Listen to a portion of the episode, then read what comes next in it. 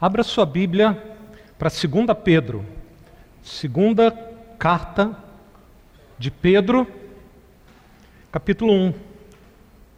Nós vamos ler os primeiros versículos. 2 Pedro, capítulo 1. Diz assim: Simão Pedro, servo e apóstolo de Jesus Cristo, aos que conosco obtiveram fé igualmente preciosa na justiça do nosso Deus e Salvador Jesus Cristo Graça e paz vos sejam multiplicadas no pleno conhecimento de Deus e de Jesus, nosso Senhor. Visto como, pelo seu divino poder, nos têm sido doadas todas as coisas que conduzem à vida e piedade, pelo conhecimento completo daquele que nos chamou para sua própria glória e virtude, pelas quais nos têm sido doadas as suas preciosas e muito grandes promessas, para que por elas vos torneis coparticipantes da natureza divina livrando-vos da corrupção das paixões que é no mundo. Por isso mesmo, vós, reunindo toda a vossa diligência, associai com a vossa fé a virtude, com a virtude conhecimento, com conhecimento domínio próprio, com domínio próprio a perseverança, com a perseverança a piedade, com a piedade a fraternidade, com a fraternidade o amor.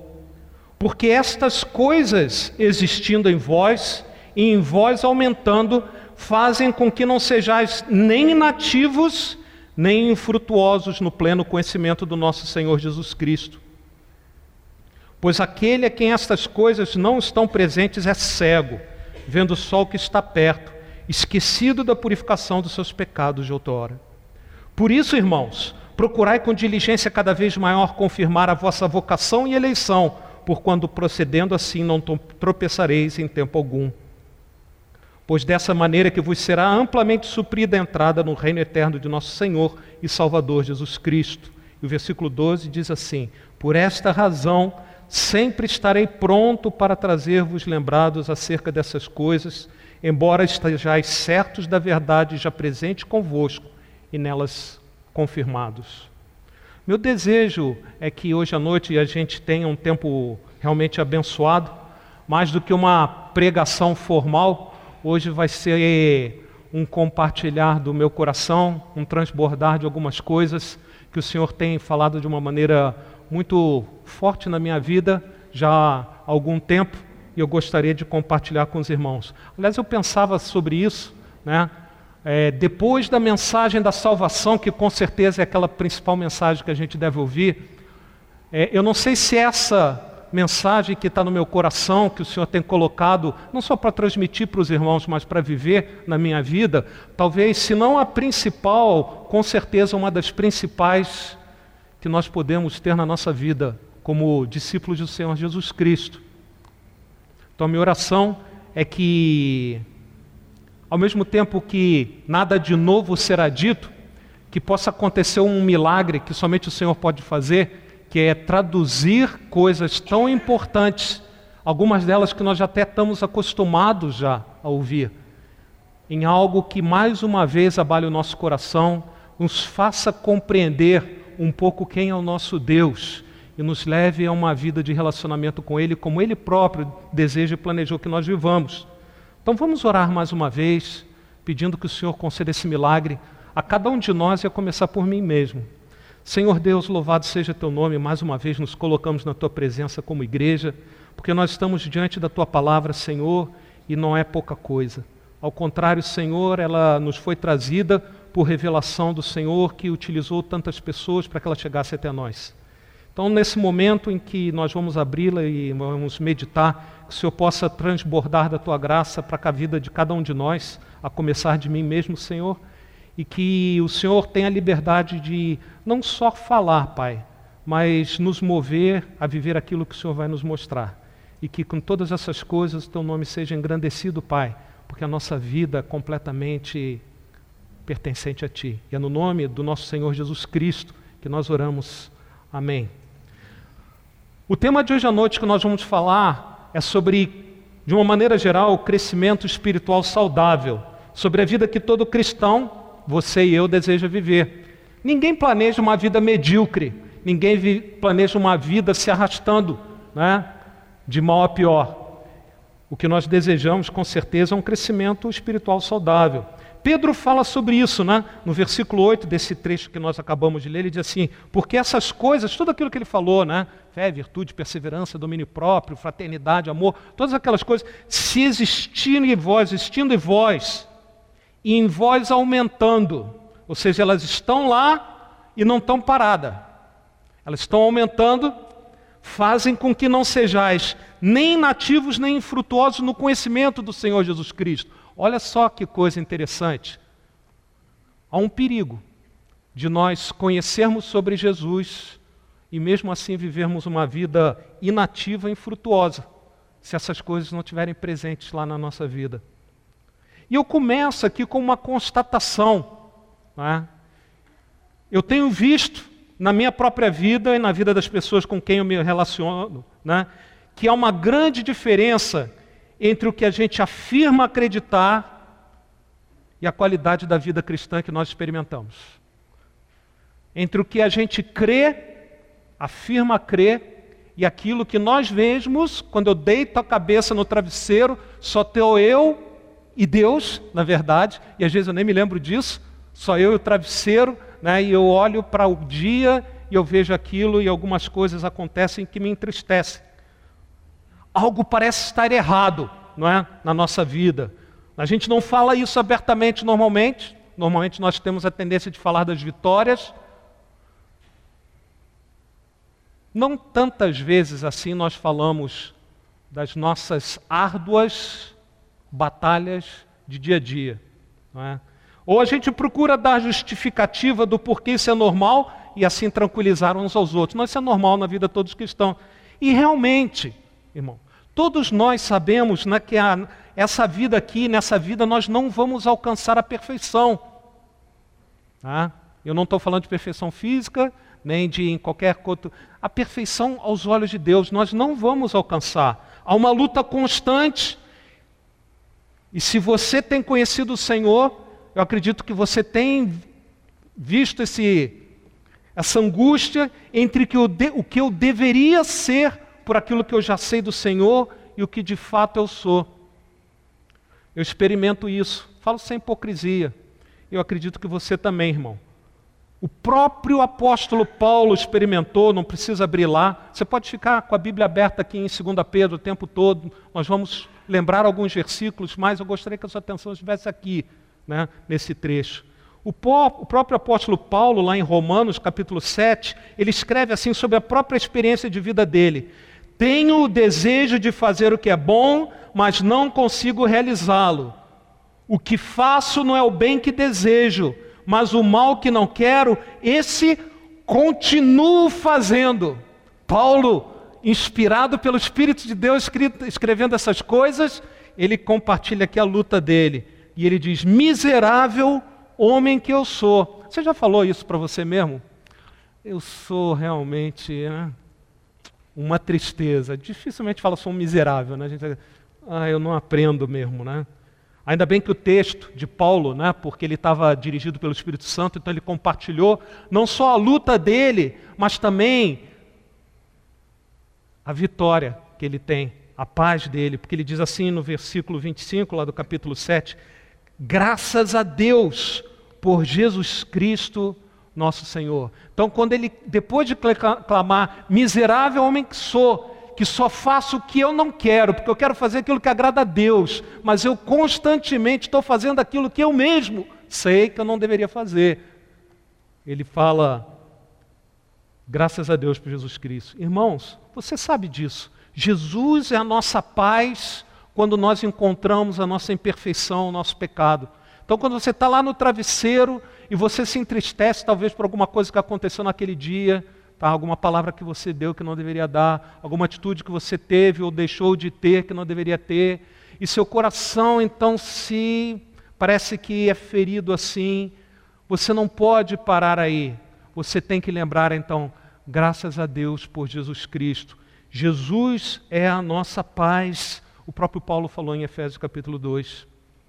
Sem em Jesus, nós ficaremos paralisados por essa culpa diária das coisas que a gente deveria fazer e não faz, ou faz e não deveria fazer, né? ou escravizados pelo mal. Mas graças a Deus que as boas novas, que a gente está tão acostumado a ouvir, elas são verdadeiras no dia a dia, não só no momento da salvação de alguém.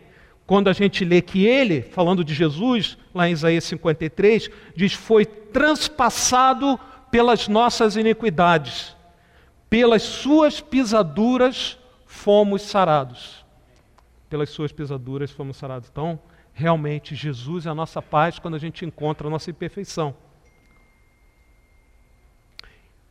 Infelizmente, avançando, né? Infelizmente, às vezes simplesmente nós nos conformamos tanto com a batalha, com o fato de que não haveremos de ser perfeitos aqui, mas que Jesus é a nossa paz, nos conformamos com esse dilema e vivemos uma verdadeira vida de estagnação. Vivemos uma qualidade de vida cristã abaixo daquilo que o Senhor deseja que a gente vive porque afinal ninguém vai ser perfeito aqui. Ainda bem que a gente tem Jesus. Então a gente tranquiliza o coração. E eu temo que eu e você, quando a gente se tranquiliza nisso aqui, ninguém é perfeito e Jesus é a nossa paz, nós não somos desafiados naquilo que o Senhor quer nos desafiar a viver em termos de uma vida espiritual saudável, que é o tema daqui de Pedro, é o tema da, da mensagem hoje à noite. Sim, é uma batalha espiritual, mas sim é possível viver uma vida com uma qualidade um pouco melhor. Então, graças a Deus por 1 João capítulo 1, versículo 9, que diz assim: se confessarmos os nossos pecados, Ele é fiel e justo para perdoar nossos pecados e nos purificar de toda injustiça. Louvado seja Deus, porque dia após dia, não sei se é a sua experiência, mas dia após dia eu me lembro disso quando eu vou dormir. Não é? Mas o fato é que muitas vezes a gente não desfruta daquilo, da vida que a gente sabe que o Senhor tem nos convidado a viver, debaixo do seu perdão. Então a pergunta que eu faço não só para você, mas que eu tenho feito para mim mesmo, não é? Como cristão, será que é possível viver uma qualidade de vida melhor do que, que eu estou vivendo? Irmão, isso é muito importante. Isso é muito importante. Não importa onde você está na sua jornada espiritual, será que é possível viver uma qualidade de vida cristã melhor daqui do que, que você tem vivido até aqui? Talvez um dos indícios mais claros do que a gente é necessário que nós paramos e para avaliar como nós temos vivido, é esse cansaço que o pastor Edson tantas vezes tem nos falado, né? Um cansaço, não é o cansaço, por exemplo, das irmãs que tiveram todo o retiro lá bastante intenso, né? não só das pregações, mas de todas as conversas, né, em dormir tarde, né? É, o próprio ônibus, né? Como não fazer nada cansa, né? Ficar sentado no ônibus, ficar aquele negócio. Não é esse cansaço, né? Mas é um cansaço que toma conta de nós, é um cansaço que vai além do físico e do emocional, é alguma coisa mais lá dentro, né? Que se a gente permite que esse cansaço entre a nossa vida, é como se a vida de, de uma vida a cores passa a ser uma vida em preto e branco, não é? Com o tempo, me leva a desanimar em termos de avançar na minha vida espiritual. Eu desanimo. Ah, não tem nada de novo para aprender. Ah, tudo que ele falou até agora não tem nada de novo. Eu estava pensando, o estilo de vida que nós vivemos agora no século XXI, frenético, né, a palavra, né? dos nossos dias estimula aquilo que a gente pode falar que é uma erosão gradativa do nosso ânimo. Então a gente fica correndo de um lado para o outro, nós fazemos planos, depositamos nossa esperança nesses planos, e o que, que acontece? Muitas vezes frustração. Tiago fala: Vós que dizeis, hoje ou amanhã iremos para a cidade tal, e lá passaremos um ano e negociaremos e teremos lucros. Vós não sabeis o que sucederá amanhã. O mundo fala: não pode ficar parado, tem que avançar, mas sai, desculpe, desembestado, né, como fala, né, para qualquer lado. E cansa. É? Ficamos frustrados porque os nossos planos não se concretizam. Buscamos coisas que pensamos que vão nos satisfazer e muitas vezes até quando a gente obtém isso, né? No final não traz satisfação. Até carro, Pedrão, a gente estava falando, né? É tão bom ter um carro novo, né? Mas quem já não passou por isso? Dependendo de, da, da sua tendência, né, ser mais para baixo ou para cima, quando você já está saindo da concessionária, você lembra, e o carro já desvalorizou 10 a 20%, né? só porque eu assinei aquele papel ali. Não é? Então a gente corre atrás de coisa que a gente pensa que vai trazer satisfação. A sociedade de consumo ela é baseada em rodar a economia com base na insatisfação. O mundo atual não conhece a satisfação porque a própria sobrevivência econômica depende da insatisfação. Vai fazer você, de alguma maneira, conseguir aquilo que alguém produziu para vender para você e ter lucro, lucro com isso. Então a frustração, né? E chega ao ponto, como o escritor de Eclesiastes, que fala assim: Atentei para todas as obras que se fazem debaixo do sol, e eis que tudo era vaidade e correr atrás do vento. Irmão, que coisa terrível. Chegar ao final da sua vida. O pior é que a gente não sabe quando é o final da nossa vida, né? E falar assim: corri em vão. Se eu pudesse voltar atrás, tinha escolhido o melhor atrás do que eu ia correr. Nossos planos, no fundo, se revelam egoístas, privilegiando a nós mesmos o que nos afasta das pessoas. Isso é terrível. Eu me lembro uma vez que eu fui comprar o um carro usado, né? Era uma época aí que a gente só tinha capacidade de comprar carro usado, né? Então era o nosso novo carro usado. Eu fui comprar de um homem lá que estava montando uma empresa. E ele falou: Não, só oito e meia da noite, que eu trabalho muito. Eu fui lá. Aí ele vendeu aquele carro né, para mim. E ele falou assim: Não, que eu estou trabalhando muito para que lá na frente eu possa descansar né, para meus filhos, etc. Aí me lembrei, né? Louco, né? Ele está abrindo mão da vida com a família, pensando que no futuro pelo dinheiro que ele acumular, ele vai poder correr atrás do prejuízo. E os filhos dele estão correndo, estão crescendo longe dele, né? Então, não é à toa que Tiago também fala: cobiçais e nada tendes, matais e invejosos. Não, quem eu? Eu não sou assim, não. Eu sou crente, sou membro, já assinei o livro do pacto, né? Nada podeis obter, viveis a lutar e fazer guerras. Tiago escreveu para cristãos isso aí. Então, se a gente não tomar cuidado, a gente cai nessa vida que rouba de nós o vigor, a alegria. Né? De alguma maneira, por alguma razão, que é o que a gente vai explorar um pouco, tá? Eu deixei de olhar para Jesus. Pelo menos eu deixei de olhar para Ele como naquele dia em que, pela graça de Deus, pela primeira vez, eu compreendi de que apesar de ser quem sou, Deus me ama e Jesus tomou sobre si as minhas iniquidades, os meus pecados, e o castigo que me trazia paz estava sobre ele. E minha mente se abriu, compreendi, e a gente fala que aceitei o Senhor Jesus como meu Salvador e Senhor. Naquele dia o Senhor era tudo para nós. Lembra dele? Lembra dele? É bom lembrar. Os missionários falaram para a gente escrever o dia da nossa conversão na Bíblia, né? Complicado para alguns porque é um processo mais aí de, de muito tempo, principalmente quem é criado na igreja, às vezes não tem um dia específico, né? Mas aquele dia em que Deus era tão real quanto aquele poste na estrada, que se você falar que ele não existe e for na direção dele, vai ver que ele existe sim. Por alguma razão, nós deixamos de olhar para o Senhor Jesus como naquele dia. Irmãos, algo se tornou mais importante para nós do que o Senhor Jesus. A verdade é essa, o diagnóstico é esse. Não porque a gente queria, mas porque aquilo foi penetrando na nossa vida. Contrapondo essa, porque agora tem sido até agora tão para baixo nessa pregação aqui, né? A nossa miséria. Mas contrapondo assim, o peso do lado de lá da balança, esse tipo de vida sem cor que muitas vezes nós vivemos, a gente encontra o convite de Jesus para nós o seguirmos. Não é? E eu listei ali algumas das características desse, desse convite. Nós precisamos lembrar que seguir a Jesus inclui coisas muito boas também. Tá? Lembrar uns aos outros que a vida cristã não é só uma vida de obediência a mandamentos. Às vezes a gente encara a vida cristã principalmente quando a gente está nessa vida preto e branco, né? como uma série de obrigações que devo cumprir. Eu fui no retiro e ainda tem que ficar no culto? Não, é? não, não tem que ficar no culto. Não é?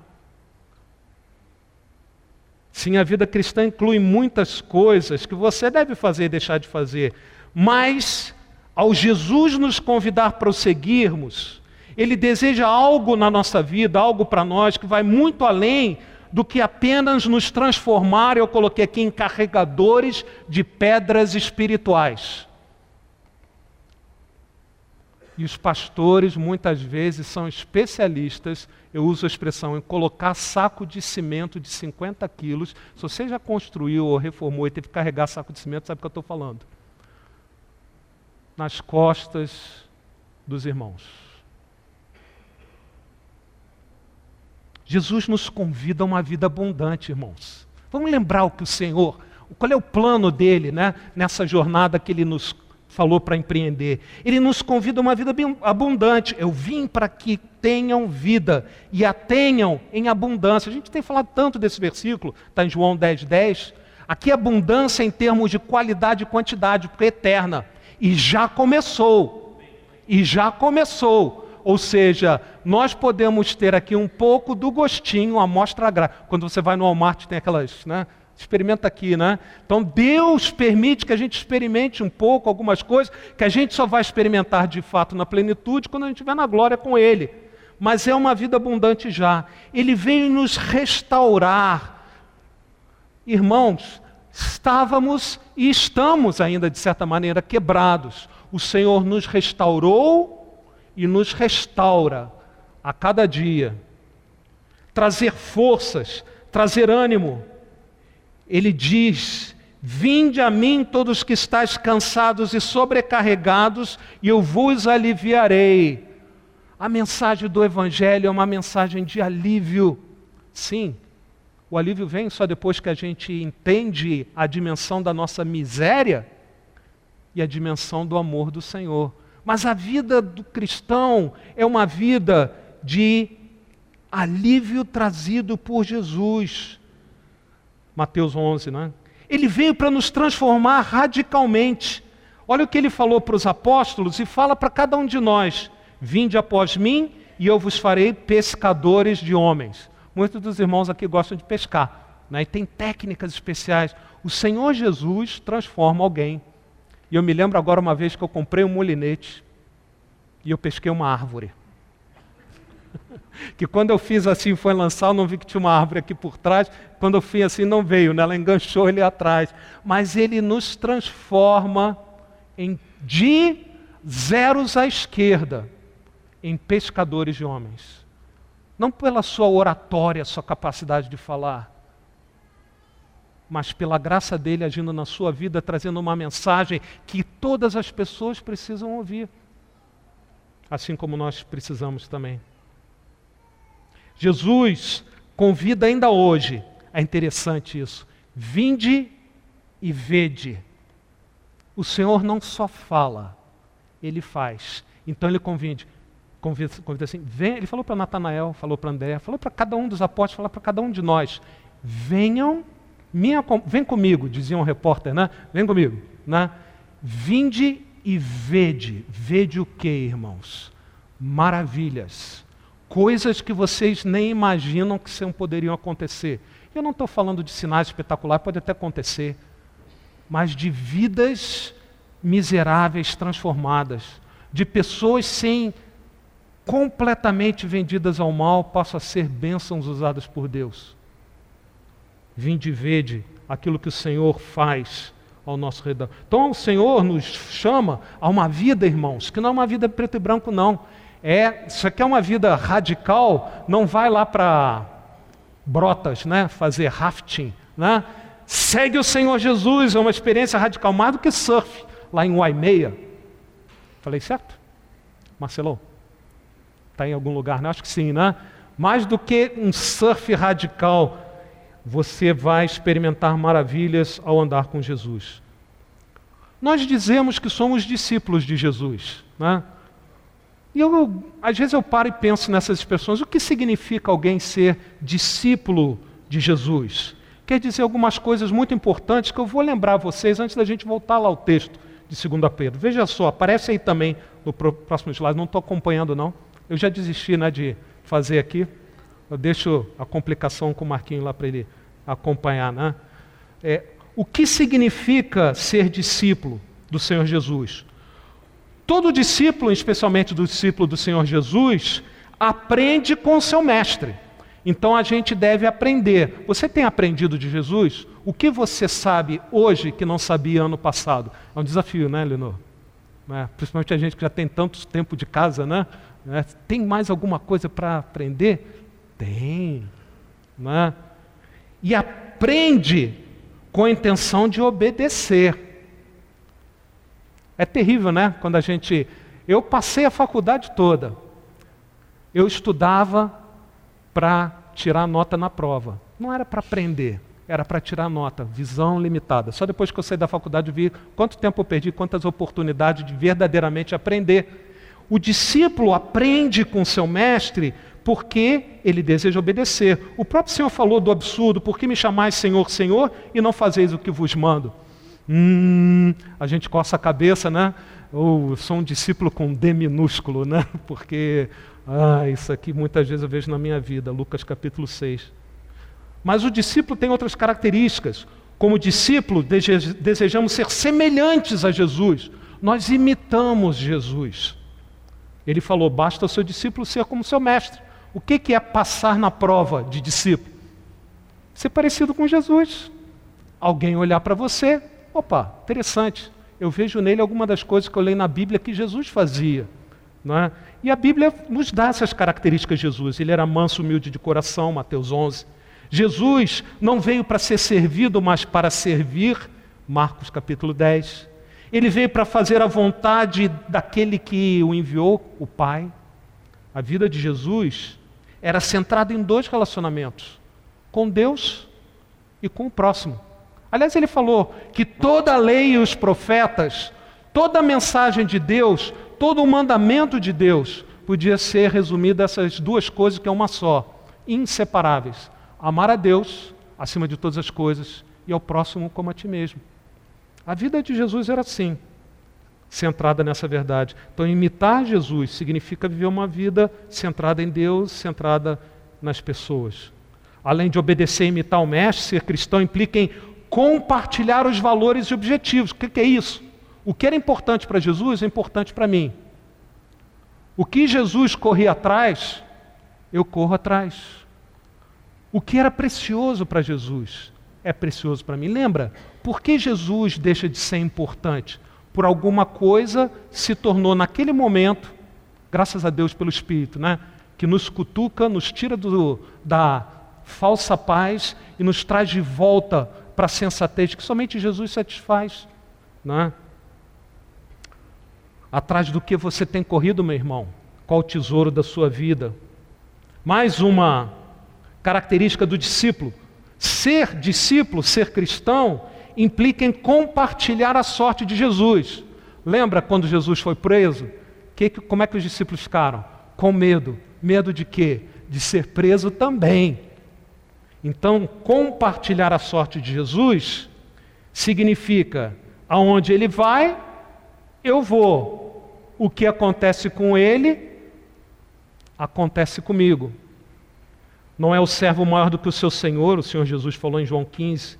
Se me perseguiram a mim, também perseguirão a vós outros. Ainda bem que não é só isso que ele falou, ele falou assim: se guardaram a minha palavra, também guardarão a vossa. Hoje de manhã nós falamos na IBD sobre o ensinar os nossos filhos.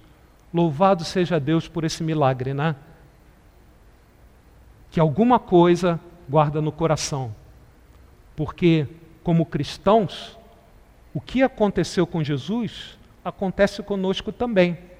Se guardaram a minha palavra, Jesus falou, vão guardar as suas também, porque vocês vão estar falando justamente a minha palavra. Calma, né? Quando a gente fala que compartilhar a sorte de Jesus, né? Não só coisas ruins aconteceram com Jesus, irmãos. Até o sacrifício ao final trouxe alegria. Tem um versículo lá em Isaías 53, não é? que eu acho assim precioso para nos trazer ânimo no meio da grande tribulação em nome de fazer a vontade do Senhor. Diz lá em Isaías 53, falando do mestre, né, do Messias, de Jesus. ele verá o fruto do penoso trabalho da sua alma. Quem lembra? E ficará satisfeito. Sabe a expressão valeu a pena? Significa que tinha uma pena. Né? Tantos anos de prisão, né? fica de castigo tanto tempo. Né?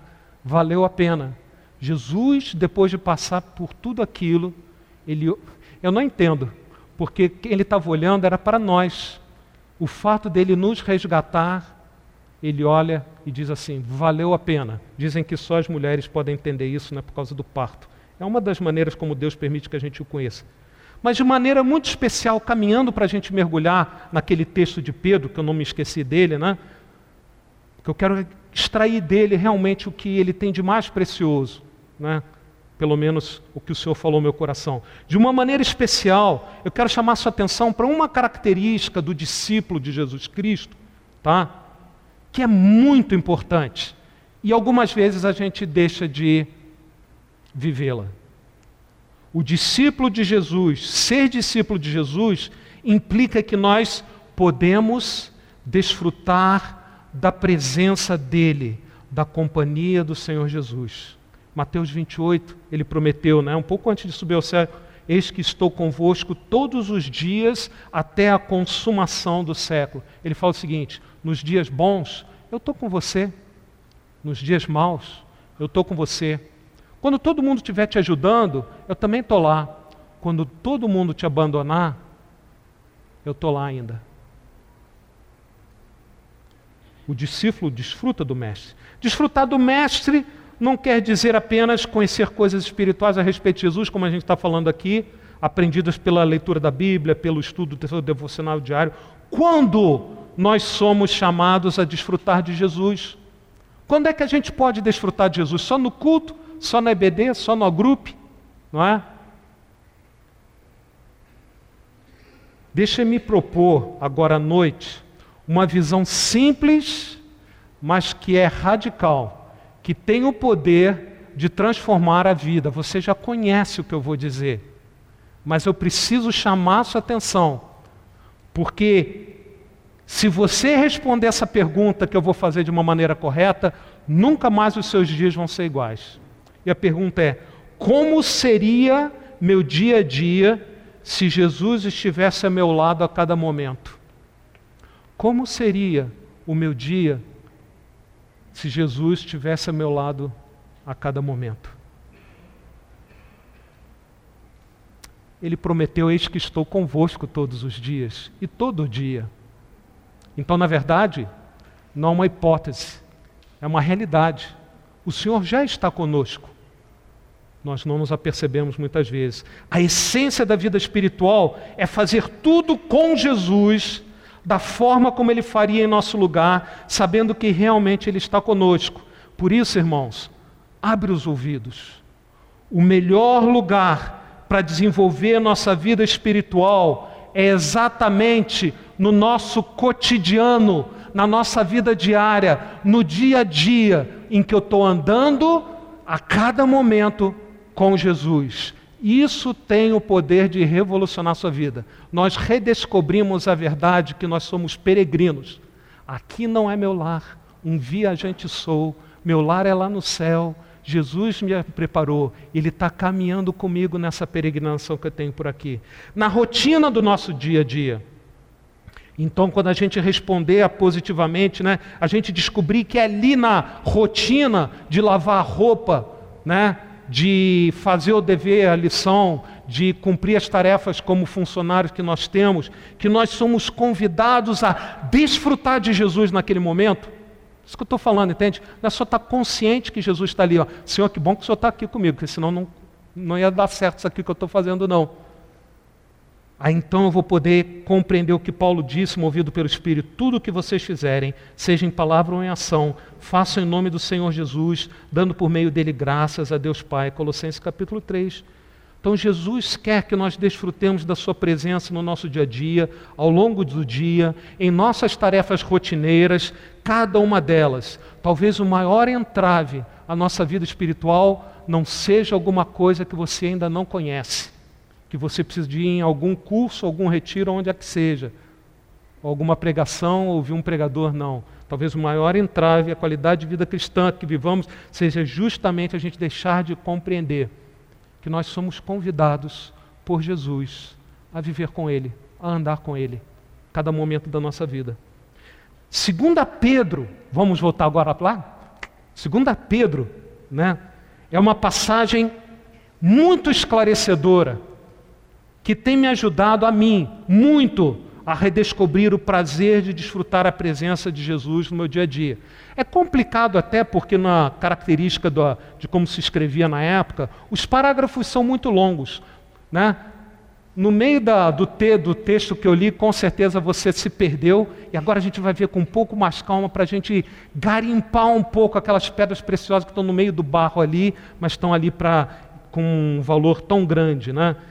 Redescobrir o prazer de desfrutar a presença de Jesus no meu dia a dia. Esse texto que eu li para vocês, ele se divide naturalmente em três partes, que são as três ênfases da mensagem que vai ser trazida hoje à noite. Versículos 2 a 4, uma capacidade já concedida, algo que já foi concedido para a gente desempenhar o que tem que fazer. No versículo 5 a 8, uma exortação à prática virtuosa. Então a gente vai ter que suar, vai ter um exercício para a gente fazer, vai ter uma jornada a caminhar. Mas a gente vai ver, principalmente nos versículos 5 ao 8, desculpe, 9 e 10, uma atitude necessária a essa vida espiritual saudável, a um crescimento espiritual contínuo, como a gente fala no nosso segundo D. Dependência da graça, e quem, quem depende da graça experimenta um desenvolvimento espiritual contínuo. Então vamos lá.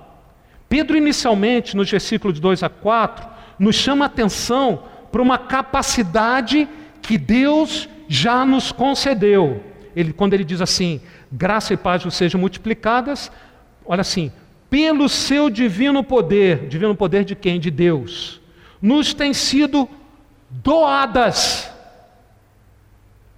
Eu não comprei, não mereci, nos tem sido doadas todas as coisas que conduzem à vida e à piedade pelo conhecimento completo daquele que nos chamou. Então o Senhor nos deu tudo aquilo que faz uma revolução na minha vida, me conduzindo àquele conhecimento completo do Senhor que muda a maneira como eu vivo. O Senhor já nos deu tudo o que nós precisamos para viver essa vida espiritual saudável. Ele nos deu o seu espírito que habita em nós, somos selados. Você já tentou tirar alguma coisa que está bem grudada, não sai. Não sai. Alguém já falou, e a gente tem que ter tomar cuidado com essa frase, fora do contexto ela é perigosa. Eu não posso fazer nada que leve Deus a me amar menos. Eu também não posso fazer nada que leve Deus a me amar mais, porque Ele me ama de uma maneira infinita. O Espírito Santo nos foi dado selados, aquele selo que fica e não sai mais. Tipo quando você empresta o carro para o seu filho, né? Ele dá um risco no carro. Ali até no fulineiro ele sai, não é? É recentemente isso aconteceu comigo, né? As marcas, né? Do, Deus nos deu algo, né?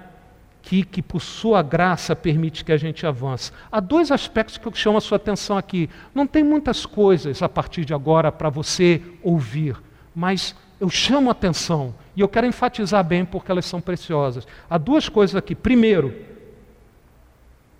na conversão, o verdadeiro cristão já é plenamente um discípulo.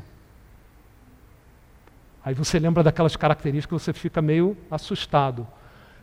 Quando o Senhor salva alguém, acontece um novo nascimento, ele já é completamente cristão. Já foi doado a ele tudo aquilo que permite a ele conhecer mais do Senhor Jesus e avançar na sua vida espiritual.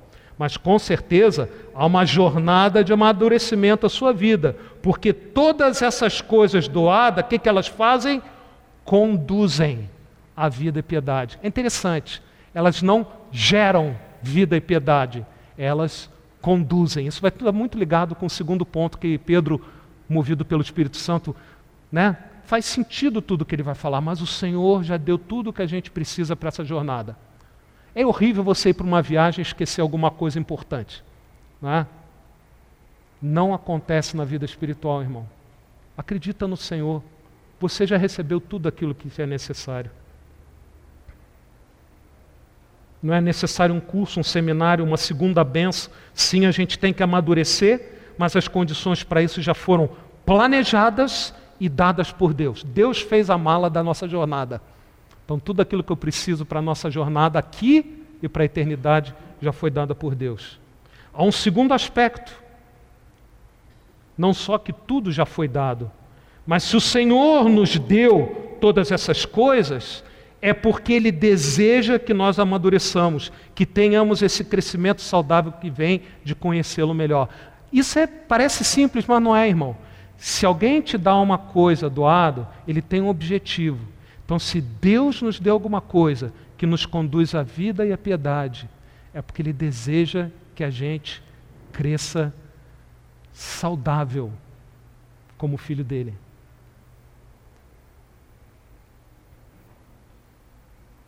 Isso é traduzido por nos tornar cada vez mais parecido com Jesus. Nós amadurecemos ao andarmos com o Senhor Jesus.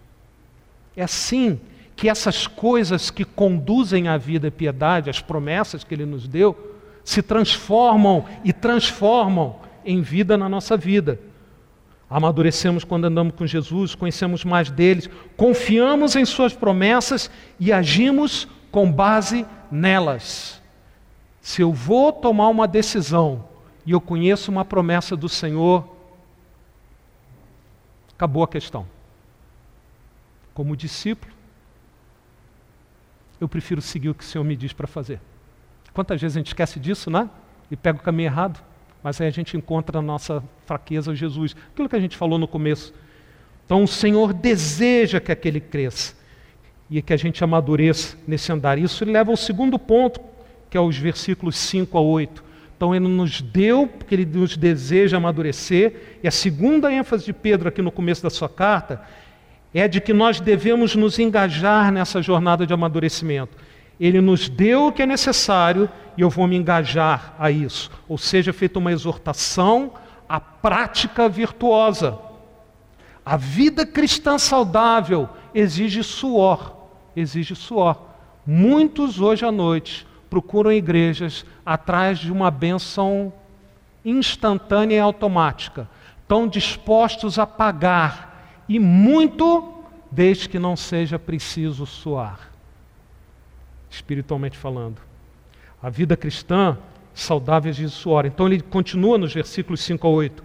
Então, todas essas coisas foram dadas que conduzem à vida. Então fala assim: reunindo toda a vossa diligência, associai com a vossa fé a virtude, com a virtude conhecimento, com conhecimento o domínio próprio, o domínio próprio, com domínio próprio a perseverança, com a perseverança a piedade, com a piedade a fraternidade, com a fraternidade o amor. Quantas coisas né, que a gente tem que recolher e ir carregando. Né? Se eu olho dessa maneira, fica meio pesada a vida cristã. Né? Que, aliás, né, é, a primeira coisa que eu queria chamar a atenção a gente notar um paralelo que tem nessas características dadas aqui na segunda carta de Pedro, com aquelas características que Paulo dá lá em Gálatas capítulo 5, resultantes da ação de Deus na nossa vida, que a gente chama o fruto do Espírito. Deus opera em nós o que? Uma transformação que se manifesta em algumas características que falam lá em Gálatas, que são o fruto do Espírito, amor, alegria, paz, longanimidade, benignidade, bondade, fidelidade, mansidão, domínio próprio. Não são exatamente as mesmas. É que nem os dons, porque nenhuma delas são exaustivas. As características do Senhor Jesus não são apenas essas, mas são essas com certeza. Então, essas coisas que Pedro fala para a gente reunir e com todo cuidado, né, tá a gente carregando, é aquilo que Deus nos exorta a associar com diligência na nossa vida, é exatamente aquilo que Ele próprio faz por nós. É o fruto do Espírito. Deus nos deu todas as coisas e a gente deve caminhar com Ele, nos empenhando, sabendo que tudo aquilo que eu vou me empenhar também vem pela graça do Senhor. É fantástico isso quando a gente compreende que essa lista meio pesada aqui, né? É, na verdade, é Deus operando em nós todas essas coisas, uma transformação. Algumas maneiras possíveis, e você abre os comentários aí e você encontra essas maneiras, como os comentaristas falam sobre esse trecho aqui, com todas essas características que são ditas aqui, né? Fé, virtude, conhecimento, domínio próprio. A primeira maneira que os comentaristas é, fazem, dedicam muito tempo para entender cada uma dessas características listadas. O que, que é fé? O que, que é virtude? O que, que é conhecimento? O que, que é domínio próprio? O que, que é perseverança? O que é piedade? O que é fraternidade? O que é amor? Aí eu chego na última, eu já esqueci da primeira. Né? É uma lista grande, irmãos. Então, é útil a gente explorar cada uma delas. Mas cuidado para não se perder no número delas. Uma outra maneira, que alguns ficam fascinados com isso, é impressionante o, o número de linhas que foram escritas para debatendo né, se esse associar dessas características é simultaneamente ou gradativamente, ou seja, para a gente essas características ter elas uma de cada vez ou trabalhar em cada uma delas, ou para fazer tudo ao mesmo tempo. Né? Nota bem, vamos entender cada uma delas. Depois, peraí, é tudo ao mesmo tempo ou uma de cada vez? É que nem falar sobre as, o fruto do Espírito Santo. O que vem primeiro ali, não tem. É interessante que o amor sempre é colocado com o último, como sendo o ápice, né, o ponto alto de toda essa semelhança ao Senhor Jesus. Mas deixa eu chamar, né, irmãos, não me entendam mal, estudar cada uma dessas características, estudar como elas se desenvolvem em nós, isso é proveitoso. O que não pode acontecer é você entrar nesse tipo de estudo, não é? Buscar entender todas essas coisas, esquecer algo básico, passar batido alguma coisa que está é, tá gritando no texto. Como Jesus fala, coar mosquito e engolir elefante. Cuidado, irmão, não faça isso. O crescimento espiritual, quando eu leio essa, essa lista, o que me chama a atenção é o seguinte: o crescimento espiritual, apesar de vir pela graça de Deus, ou seja, não é natural, exige nosso engajamento, não é automático. Entende? É bom você saber cada uma das características, é bom saber como ela se desenvolve, mas você precisa entender que apesar de ser algo que Deus faz na minha vida, não é automático. Sim, é sobrenatural, mas não é automático. É o que diz Filipenses capítulo 2: Desenvolvei a vossa salvação com temor e tremor, porque Deus é quem efetua em vós tanto querer como realizar segundo a boa vontade. Esse texto foi pregado muitas vezes daqui desse púlpito. Aqui é: permitam que a salvação de vocês opere tudo aquilo que o Senhor planejou para que ela operasse em vocês, porque é Ele quem faz isso. A gente querer essa obra dele na nossa vida e o se engajar nessa obra de vida fazendo com que todas essas características comecem a aparecer em nós. Deus já concedeu todas as coisas necessárias para o crescimento espiritual, seu espírito, a palavra, a graça para a gente entender, mas conhecer nós só não é suficiente, é preciso viver. Há um custo a ser pago, mas lembra, o resultado vale a pena. Você vai olhar e falar, vale a pena, vale a pena. Tiago 1 diz: Tornai-vos praticantes da palavra e não somente ouvintes, enganando a vós mesmos. Cuidado para a gente só ouvir, conhecer e não praticar. Na continuação ele diz: aquele que considera atentamente na lei perfeita, lei da liberdade, e nela persevera. Perseverar é uma coisa. Jovem não gosta de perseverar. Né? Aliás, dizem que brasileiro não gosta de perseverar, né? a gente é meio mais assim, mais tranquilo. Né? Quem persevera na lei de Deus, né? não sendo ouvinte negligente, mas operoso praticante, esse será bem-aventurado no que realizar. Sabe o que é? Ele vai ser feliz. Ele vai ser feliz. Porque bem-aventurado é uma palavra que quer dizer no fundo isso. Feliz é aquele que presta atenção e vive né, o que Deus fala para ele. Irmãos, eu já falei muitas coisas aqui, tá? São oito horas, a gente pelo, pelo script ainda tem mais algum tempinho, mas eu não quero confundir a mente de vocês, tá? Quando esse assunto é crescimento espiritual. Quero deixar uma coisa bem clara para vocês, que vai aparecer ali num slide, se o Marquinhos está acompanhando no tempo certo. O crescimento espiritual é algo maravilhoso, mas não é complicado. É um milagre, mas não é alguma coisa que somente os sábios e entendidos são capazes de experimentar. Não exige altos conhecimentos. A pessoa mais simples pode amadurecer com vigor. Não é só para pastor, não é só para pastor sustentado pela igreja, porque tem pastor não é sustentado pela igreja. Não é só para missionário. A pessoa mais simples. Aliás, é interessante como Deus tem um prazer, é quase um senso de humor, né? De envergonhar os sábios, aqueles que se acham alguma coisa através dos simples. Você vê a história da igreja assim é. Tem nomes muito famosos, mas a história da igreja foi principalmente escrita por gente como nós. Simples. Engajadas, no entanto, em andar com o Senhor, em cada detalhe da sua vida, experimentando uma jornada radical, fazendo diferença por onde passa, a ponto de que, mesmo no final dos nossos dias, nós somos capazes de florescer e frutificar, porque a nossa raiz, como diz o salmista, está ali junto às águas. A gente recebe do Senhor. Deus deseja que nós cresçamos, Ele nos deu tudo o que é necessário para isso e agora nos chama para participar do processo. Nada de novo. Coloquei assim, simples assim. É o que Pedro falava, gosto de dizer, o Pedrão falava. E ele próprio falou, né? Sai um pouco até da unidade lógica aqui, quando no versículo 12 diz, por essa razão sempre estarei pronto para trazer-vos lembrado acerca dessas coisas, embora estejais certos da verdade já presente, como eu sei que vocês já sabem, mas eu vou lembrar sempre. Aqui ele fala, mesmo depois que ele morresse, ele ia deixar para lembrar. E ele está fazendo isso hoje à noite. É Pedro nos lembrando dessas coisas, que Deus já nos deu tudo para a gente ter um crescimento saudável, mas que eu preciso me engajar nesse processo.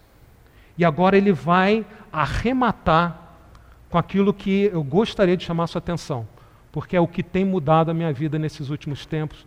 E a minha oração é que Deus conceda graça para que mude a sua também. Pedro vai continuar a sua mensagem apontando, mostrando uma atitude que irá nos mover para frente, para avançarmos e não ficarmos espiritualmente para trás. Esse é o terceiro ponto que Pedro chama atenção, e é o terceiro ponto da mensagem da noite, versículo 9 e 10. Depois que ele lista todas aquelas características que vêm na vida de uma pessoa que recebeu a graça de Deus já na sua vida, ele diz assim: Pois aquele a quem essas coisas. Primeiro ele fala, né, vou ler até aqui que eu não peguei, porque essas, versículo 8, né, existindo em vós, em vós aumentando, fazem que não sejais nem nativos nem frutuosos no pleno conhecimento do nosso Senhor Jesus Cristo. E agora, pois aquele, pois aquele a quem estas coisas não estão presentes, toda aquela lista. O que, que diz aí? É cego, vendo só o que está perto, esquecido da purificação dos seus pecados de outrora. E ele continua, então, por isso, irmão, procurar com diligência cada vez maior confirmar a vo vossa vocação. Esse texto é muito claro, irmãos. Depois daquela confusão toda de a característica, quanta que lista grande, né? É tudo ao mesmo tempo, uma de cada vez. Primeiro eu desenvolvo uma, outra outra, né? O texto é claro e direto. A falta de amadurecimento espiritual na vida do cristão aponta, mostra para uma amnésia quanto ao que Deus fez por ele. O cristão esqueceu de alguma coisa fundamental que Deus fez na vida dele, a purificação dos seus pecados de outrora. Então, antes de explorar o que fazer para crescer e ir atrás de todas aquelas características, o que o Senhor falou muito forte no meu coração, antes de eu olhar tudo que eu tenho que ter, Presta atenção, basta notar o que não pode faltar.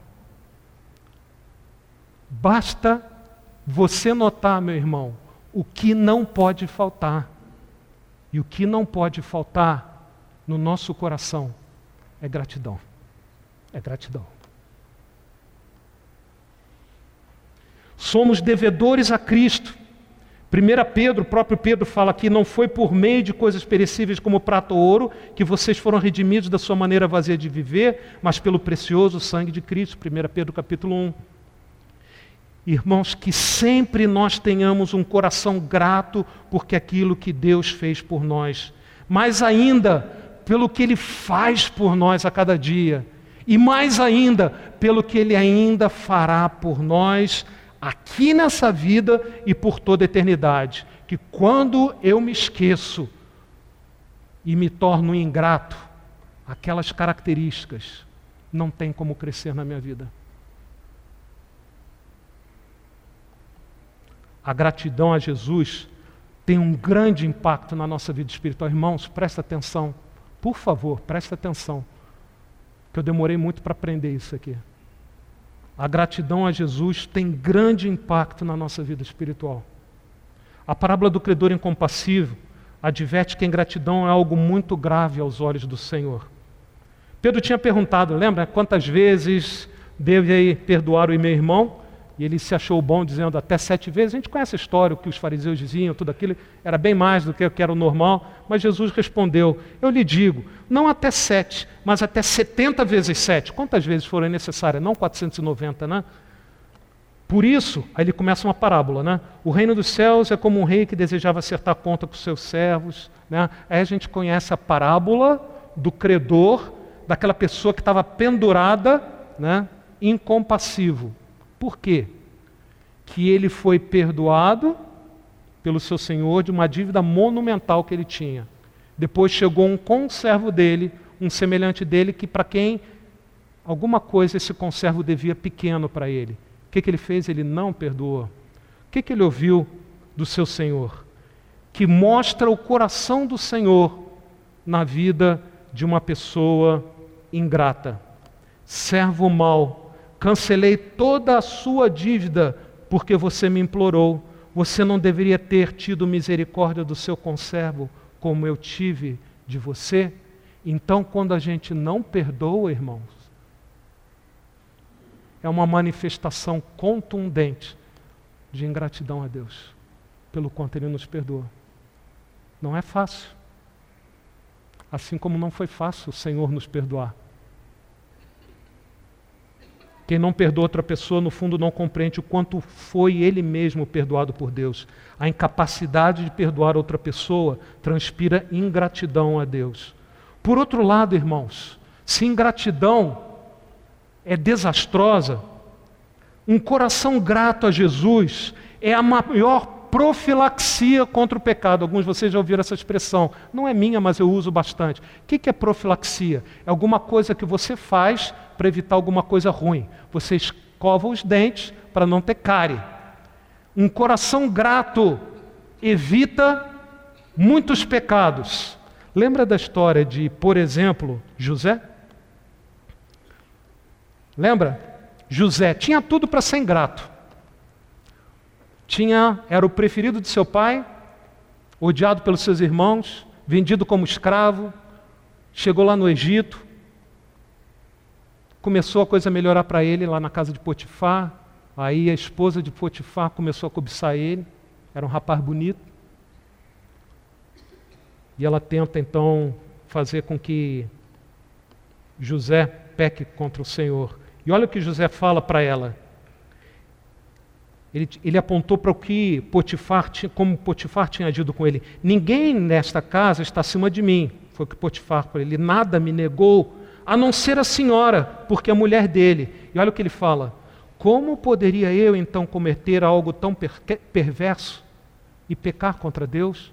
Como eu poderia ser tão ingrato a Potifar e a Deus? A gratidão no coração é uma fantástica ajuda para nós evitarmos o pecado. Às vezes a gente vai ter que fugir das tentações. A gente sabe que José, na sequência aqui, teve que sair correndo, né? fugir dos nossos desejos desalinhados né, com a vontade de Deus. E é melhor fugir mesmo, porque, irmãos, o, o inimigo não vai tentar você no que você é forte. O inimigo vai tentar você no que você é fraco. Então, se for necessário, fuja. Mas melhor do que fugir é você desenvolver um coração cheio de gratidão a Deus. E gratidão às pessoas que Deus tem colocado na sua vida para te abençoar. Meu irmão, o fato é que a gratidão é uma atitude básica sem a qual não há condições de uma vida cristã saudável. Qual é o tema de hoje à noite? Quero viver uma vida cristã saudável, crescer, amadurecer. Gratidão é uma atitude básica, indispensável para isso. Os evangelhos relatam que aquelas pessoas que foram tocadas por Jesus, a marca registrada, uma delas, mas com certeza uma delas, era de gratidão Gratidão era e é uma das marcas registradas das, daqueles que são salvos por Jesus. Lucas 17, né, a gente conhece a história dos dez leprosos. A caminho de Jerusalém, dez leprosos dirigiram-se a ele, Jesus. Ficaram a certa distância e gritaram em alta voz: Jesus, mestre, tem piedade de nós. Ao vê-lo, ele disse: Jesus disse então para aqueles dez: Vão mostrar seus sacerdotes. Enquanto eles iam, em obediência a Jesus, foram purificados. E a história não para aí. Aliás, o centro da história não era a purificação daqueles leprosos, é o que vem a seguir. Um deles, quando viu que estava curado, voltou louvando a Deus em alta voz. Nós batistas nós não gostamos de fazer as coisas chamando muita atenção, né? No louvor a gente levantemos nossas mãos, aquele negócio. Irmãos, não estou querendo constranger negócio, mas aqui o homem estava com o coração tão explodido de gratidão que ele voltou pulando em alta voz, louvando a Deus. Prostrou-se ao pé de Jesus e lhe agradeceu. Esse era samaritano. Cruel, né? Ironia. Não. Jesus perguntou: Não foram purificados todos os dez? Onde estão os outros? Somente aquele que era o mais desprezado entre os leprosos desprezados o leproso samaritano, aos olhos do judeu duplamente leproso. Né? Somente ele voltou para agra agradecer a Deus. Então Jesus diz àquele homem: Levanta-te e vai, a tua fé te salvou. Você vê? A gratidão a Jesus não é uma emoção passiva, não é um de adoração, né, que você fecha os olhos. Né? Tem alguns irmãos que oram de olho aberto né, assustam né, quando a gente ora com eles, né? Ah, pode orar de olho aberto, né? Ou, então, a gratidão a Jesus não é uma emoção passiva, ela é tão poderosa que leva a outras atitudes, fazendo uma verdadeira revolução na nossa vida. Então, um coração grato, irmão, você está entendendo o que Pedro quer dizer? O que Deus quer nos chamar a atenção? Se a minha vida não está progredindo, é que meu coração não está grato como deveria estar o Senhor. Porque um coração grato vai ser radicalmente transformado. Em Lucas 7, a gente lê o relato de que Jesus foi à casa de um certo fariseu chamado Simão, não confunda com Simão Pedro, o nome desse fariseu era Simão. E no meio da festa, uma mulher pecadora entra, começa a ungir o Senhor, primeiro com as suas lágrimas, enxugando com o cabelo, depois com um perfume muito caro. Né? E o fariseu Simão olha para aquela mulher olha para Jesus e despreza a mulher e Jesus. Se ele soubesse, desprezando Jesus, quem ela é, desprezando a mulher, não permitiria que ela fizesse isso com ele. Ele não sabia quem era Jesus. Né? Porque aí Jesus foi conversar com ele. Né? O Senhor começa a contar uma história. Certa, uma parábola, né? Certo credor tinha dois devedores. Aí ele fala que um devia muito, outro não devia tanto assim, e perdoa ambos. Não confunda com a parábola do credor incompassiva, que é um senhor, dois devedores, um pouco, devendo pouco, outro devendo muito. Aí Jesus pergunta: qual deles, portanto, o amará mais? Respondeu-lhe Simão: Olha só, supõe que aquele é quem mais perdoou. Não é lógico isso? E não tem pegadinha, não. É exatamente isso. Porque Jesus fala, replicou-lhe Jesus, julgaste bem. E ele começa a apontar: vê essa mulher? Entrei em tua casa e não me deste água para os meus pés. Esta, porém, regou os meus pés com lágrimas e começa a dizer tudo o que ela tinha feito e que Simão não tinha feito. E ele culmina com essa frase: Aquele a quem pouco se perdoa, pouco ama. Lucas capítulo 7. As atitudes da mulher e as de Simão manifestavam o quanto cada um era grato ao Senhor. A mulher, por sua gratidão, foi movida a adorar o Senhor a não se importar com aquelas pessoas, a ser uma penetra na festa, né? Mas não uma penetra na presença do Senhor, não é? E adorou o Senhor. Então a gratidão ao Senhor se manifesta em adoração ao Senhor. O fariseu mostrou frieza, no máximo uma curiosidade intelectual para saber o que, que Jesus ensinava. Irmãos, o que a sua vida tem manifestado? Frieza, ou as pessoas olham para você e veem adoração ao Senhor. É muito ligado a um coração grato a Deus. A gratidão não só nos leva a adorar o Senhor, mas também nos leva a duas coisas que estão na mesma passagem: desejo por estar com Jesus e obediência alegre. E é um relato que me, me fala muito ao coração, que é de um jovem de quem Jesus expulsou não um, não dois, mas uma legião de demônios. Lembra da história? Até quando ele expulsou, foi para a manada de porcos, se afogou, não é? Aí o pessoal ali ficou com medo, queria expulsar Jesus daquela região. E o que, que acontece? O que mais me chama a atenção naquela passagem não é a expulsão em si dos demônios, mas é a atitude do rapaz, depois de tudo que aconteceu, quando Jesus se prepara para então entrar no barco e cruzar o mar da Galiléia de volta, né, sair dali. O homem, diz assim Lucas capítulo 8, o homem de quem haviam saído os demônios suplicava-lhe que o deixasse ir com ele. Mas Jesus o mandou embora, dizendo: Volta para casa e conta o quanto Deus lhe fez. Assim, assim, o homem se foi e anunciou na cidade inteira o quanto Jesus tinha feito por ele. Um coração grato ao Senhor deseja estar com Jesus. Então é complicado, irmãos. Até pastor passa por isso. Tem até umas piadas a esse respeito, que não cabe aqui a gente contar, né? Quando a gente não sente vontade das coisas de Deus, de estar na igreja, é profundo, irmãos, porque mostra uma amnésia espiritual quanto àquilo que o Senhor já fez, faz e irá fazer por cada um de nós. Mostra um coração ingrato. Aquele homem foi e anunciou para a cidade inteira. Ele queria estar com Jesus e ele obedeceu a Jesus. É interessante. Eu falo muito disso. Às vezes a gente erra com os jovens, que a gente força o jovem a obedecer. Pensa que é criança, né?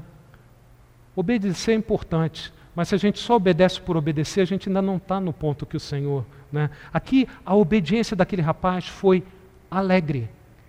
Ele foi, não pôde continuar com Jesus, mas ele fez aquilo que o Senhor mandou ele fazer, alegremente. E outras pessoas foram abençoadas pela obediência alegre dele. É muito rico esse trecho. vai-te em paz. Muitas das pessoas que foram tocadas por Jesus, a gente vê essa explosão de gratidão, não é? Ouviram essas palavras do Senhor Jesus depois, né, no final da, daquele momento, né, em que Jesus esteve com elas. Eu estava pensando sobre isso. Jesus vem, restaura uma vida, gratidão invade o coração, transforma uma vida, e agora ele ouve essa pessoa grata: vai-te em paz Estava pensando sobre isso ontem à noite, né? A gratidão a Jesus não olha só para o passado, como Pedro falou. Que quando aquelas coisas não existem, a gente está parado na nossa vida espiritual, é porque a gente esqueceu da nossa salvação. Mas a gratidão a Jesus é tão poderosa que ela não só olha para o que o Senhor fez no passado, ela traz esperança quanto ao futuro, o que nos leva a perseverar no tempo presente. A gratidão para o Senhor é eterna. Maravilhosa graça. No original em inglês, diz que quando eu estiver lá por 10 mil anos, ainda estarei cantando maravilhosa graça. É? A gratidão ao Senhor é uma característica eterna que o Senhor deseja que a gente experimente já. Lembra lá no Walmart a gente experimentando aquelas comidas, né? O Senhor quer que a gente experimenta. Paulo em Romanos 8 diz: "Se Deus é por nós, se ele já fez tudo isso por nós, lembra? Quem será contra nós?" Aquele que não poupou seu próprio filho, mas entregou por todos nós, como não nos dará juntamente com ele de graça todas as coisas? Estou convencido de que nem morte, nem vida, nem anjos, nem demônios, nem presente, nem o futuro, nem quaisquer poder, uma lista enorme ele tece lá, né? Nem qualquer outra coisa na criação será capaz de nos separar do amor de Deus que está em Cristo Jesus, nosso Senhor. Deus é por nós, ele já provou. Eu explodo de gratidão, porque isso fala, ele vai ser por nós sempre.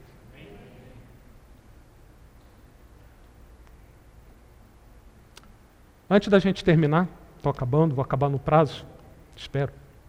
Né? Uma palavra de advertência, né? Cuidado, tá? Gratidão essa característica que dá um control del na nossa vida espiritual quando a gente descobre, né? Você mexe no computador, sabe o que eu estou dizendo? Restarta, passa a funcionar direito, né? Como, né? Mas gratidão não pode ser encarada como mais uma coisa que eu tenho que ter, irmãos. Entende? Eu estou aqui me desdobrando para compartilhar alguma coisa que Deus tem, tem falado ao meu coração, tá? mas eu, a última coisa que eu quero fazer é trazer o saco de cimento adicional, que além de tudo aquilo que você sabia que tem que ter, agora você tem que ter gratidão no coração. Gratidão é o resultado da gente considerar o que Deus fez, faz e irá fazer por nós é algo que vem de Deus ao nós abrirmos nossos olhos para quem Ele é. Exigir gratidão de um irmão, em particular quando esse irmão passa grandes tribulações, pode até mesmo ser cruel. Nós, evangélicos, às vezes somos muito cruéis debaixo de um verniz de piedade.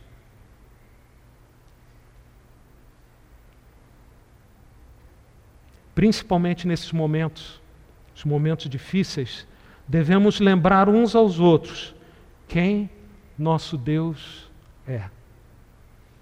Lembra de Jó? Ele não soube o que estava passando todas aquelas coisas, ele apenas compreendeu um pouco mais quem Deus é.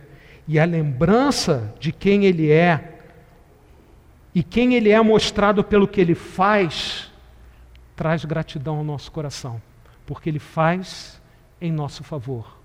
A gente cantou vários cânticos. Ele é grandioso. Ele conhece todas as estrelas pelo nome. E mesmo assim me ama, me conhecendo como eu sou. A lembrança de quem Deus é, mostrada através do que Ele faz por nós, enche no coração de gratidão.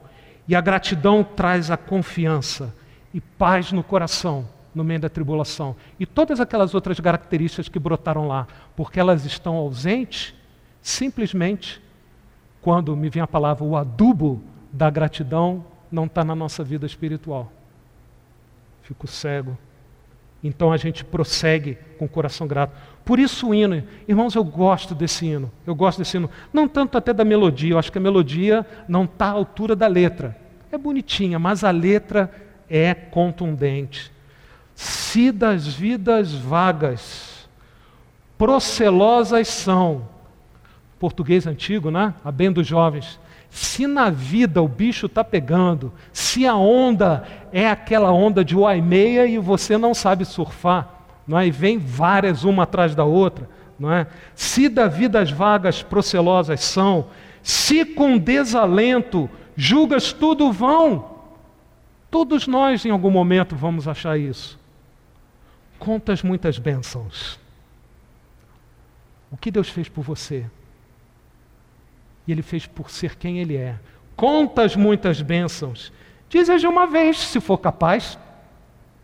Hás de ver surpreso o quanto Deus já fez. Uma outra estrofe diz assim: Seja teu conflito forte ou fraco cá, não te desanimes Deus por cima está. Seu divino auxílio minorando o mal. O que, que acontece? Te dará consolo, Pai Celestial. Por isso, aí vem o estribilho, né? Conta as bênçãos, conta as bênçãos, conta as bênçãos, que contar as bênçãos vai encher de gratidão teu coração. Conta as bênçãos, conta quantas são recebidas da divina mão, uma a uma, uma de cada vez, que uma puxa a outra. Dizes de uma vez, você vai ficar de queixo caído. Hás de ver surpreso o quanto Deus já fez, porque é o quanto que Ele me ama. Por ser quem Ele é, quanto mais desfrutamos da presença de Jesus em nosso dia a dia, mais nosso coração é tomado pela gratidão, e isso vai fazer toda a diferença, especialmente nos momentos difíceis. Então, concluindo, irmãos, a mensagem hoje é uma mensagem simples. Como é simples essa introdução, apesar do texto, do parágrafo longo, né, que a gente se perde no meio dele.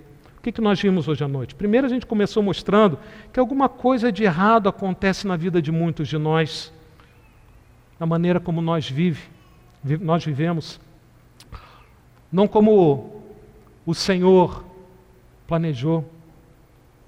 Mas nós falamos também que Jesus nos convida a andarmos com eles, com ele, desfrutar da sua presença no nosso dia a dia, com isso experimentar um crescimento espiritual saudável.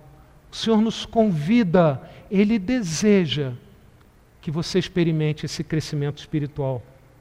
Esse crescimento é um milagre, é sobrenatural. Não adianta você ir para o Palavra da Vida, estudar quatro, cinco anos, quanto for, que não é isso que vai trazer crescimento espiritual na sua vida. Pode ajudar, sim, tá? É um milagre. Mas um milagre que no, na sabedoria de Deus exige o nosso compromisso e empenho. E na essência, centro da mensagem, na essência do crescimento espiritual saudável, está um coração profundamente grato ao Senhor. Ouso a dizer, basta um pouco de gratidão, porque ela é alguma coisa que se espalha. É que nem virose no inverno, não é? Se espalha. A gratidão, o pecado contamina, mas a gratidão também tem uma, é uma poderosa profilaxia aos nossos corações. Irmãos, Jesus continua a nos dizer exatamente aquilo que disse para Marta. Lembra no ano passado, quando a gente teve um módulo na escola dominical do Simplifique? O convite para Marta é o convite que ele continua a fazer para cada um de nós. Jesus então falou para Marta que estava tão preocupada em receber bem ele na sua casa, né, que falou tudo aquilo que não deveria falar, né? Ele disse assim: "Você está preocupada e inquieta com muitas coisas, todavia apenas uma é necessária. Apenas uma é necessária. Apenas uma é necessária. O crescimento espiritual não é complicado, basta apenas uma coisa. Ele falou: Maria escolheu a boa parte, essa não será tirada. Essa boa coisa é o relacionamento com o Senhor Jesus traduzido naquele momento por estar ali ouvindo Jesus, mas traduzido na nossa vida um andar com Jesus, com um coração grato pelo que ele fez. Como aquele leproso que voltou, como aquela mulher que se colocou aos pés de Jesus, como aquele jovem que foi libertado, queria ficar com Jesus, mas ouviu aquilo que ele não estava querendo ouvir, mas depois que ele ouviu foi, obedeceu com alegria ao Senhor Jesus. O Senhor continua a nos lembrar: eu vim para que tenham vida e a tenham em abundância. Numa outra tradução, traduzindo a mesma palavra do grego, plenamente. O Senhor é o Deus da vida plena. Essa é a vida do discípulo.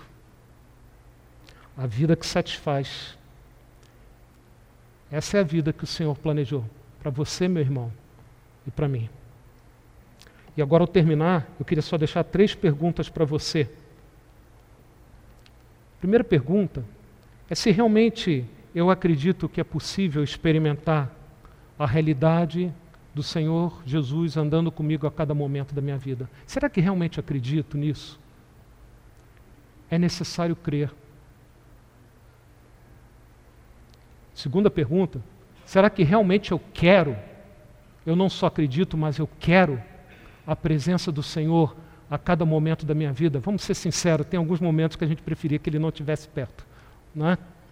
Aí a gente fica meio envergonhado. Qual o meu desejo pela presença do Senhor? E a terceira e última pergunta: o que eu estou disposto a fazer para que o meu desejo se torne realidade? Porque lembre, tudo isso que nós falamos vem pela graça de Deus, é um milagre. Mas é um milagre que vem na soberania de Deus, com o nosso empenho, com a nossa participação, nosso engajamento. A diferença entre desejar fazer alguma coisa e realmente fazer sempre passa por uma decisão firme. Mesmo quando essa decisão firme vem da parte de Deus ao nosso coração, nos dando graça. Uma decisão firme e firmada na graça. Que Deus possa conceder graça a todos nós, para que nós acreditemos que o Senhor está conosco. Que nós desejemos que o Senhor esteja a cada momento na nossa vida. Que tenhamos vigor em perseverar, em caminhar com Ele. Jesus hoje convida você e a mim para andar com Ele, a trazer nossas preocupações, a deixar os seus pés, lembrar que Ele tem sido fiel em cuidar de nós, lembrar que o amor dele por nós vem desde a eternidade passada e que nada nem ninguém vai poder nos separar desse amor. Que a gratidão a Jesus, irmão, terminando, nos impulsione ao crescimento que Deus quer nos dar. Uma vida saudável, uma vida frutífera que vale a pena, uma vida com Ele, uma vida plena, uma vida plenamente eterna. Vamos orar. Senhor Deus, louvado seja Teu nome, Pai. Como falar de todas essas coisas, de quem o Senhor é, do que o Senhor faz, do que o Senhor tem feito na vida de cada um de nós, sem ficarmos movidos, Senhor Deus, constrangidos, mas movidos pela grandiosidade do teu amor para conosco. Um amor que superou o profundo desfiladeiro que nos separava de ti, Senhor. Veio ao nosso encontro, nos deu vida. E, Pai, agora o Senhor nos dá a possibilidade de uma vida caminhando com o Senhor aqui. Senhor, abre nossos olhos para enxergarmos quem o Senhor é para enxergarmos quem o Senhor é, através daquilo do que o Senhor tem feito, está fazendo e ainda irá fazer na vida de cada um de nós. Pai, enche nosso coração dessa gratidão ao Senhor. Pai, não permita que saiamos daqui da mesma maneira como a gente entrou, mas o que teu Espírito faça aquilo que é impossível para homens fazerem, Senhor. Transformar em realidade a verdade eterna da tua palavra a começar na minha vida, mas eu oro também na vida de cada um dos irmãos. Encontre, Senhor, cada um desses irmãos aqui nas suas necessidades. Estende a tua graça sobre aqueles que não estão aqui hoje à noite. Pai, de maneira especial, mais uma vez, nós oramos pela Regiane, pelo Fábio, que o Senhor possa se manifestar presente ali com eles naqueles momentos que eles acompanham a mãe da Regiane, a dona Celina. Senhor, nós oramos pela tua misericórdia na vida dessa senhora e oramos pela tua misericórdia na vida dos irmãos também. E no mais, Pai, que ao nos despedirmos aqui, que possamos sair meditando em tudo aquilo que ouvimos, Senhor. E é no nome do Senhor Jesus que, como igreja, oramos. Amém. Deus te abençoe, irmão. Deus nos abençoe. Uma semana diante de nós. Não sejamos cegos. Vamos enxergar o Jesus conosco.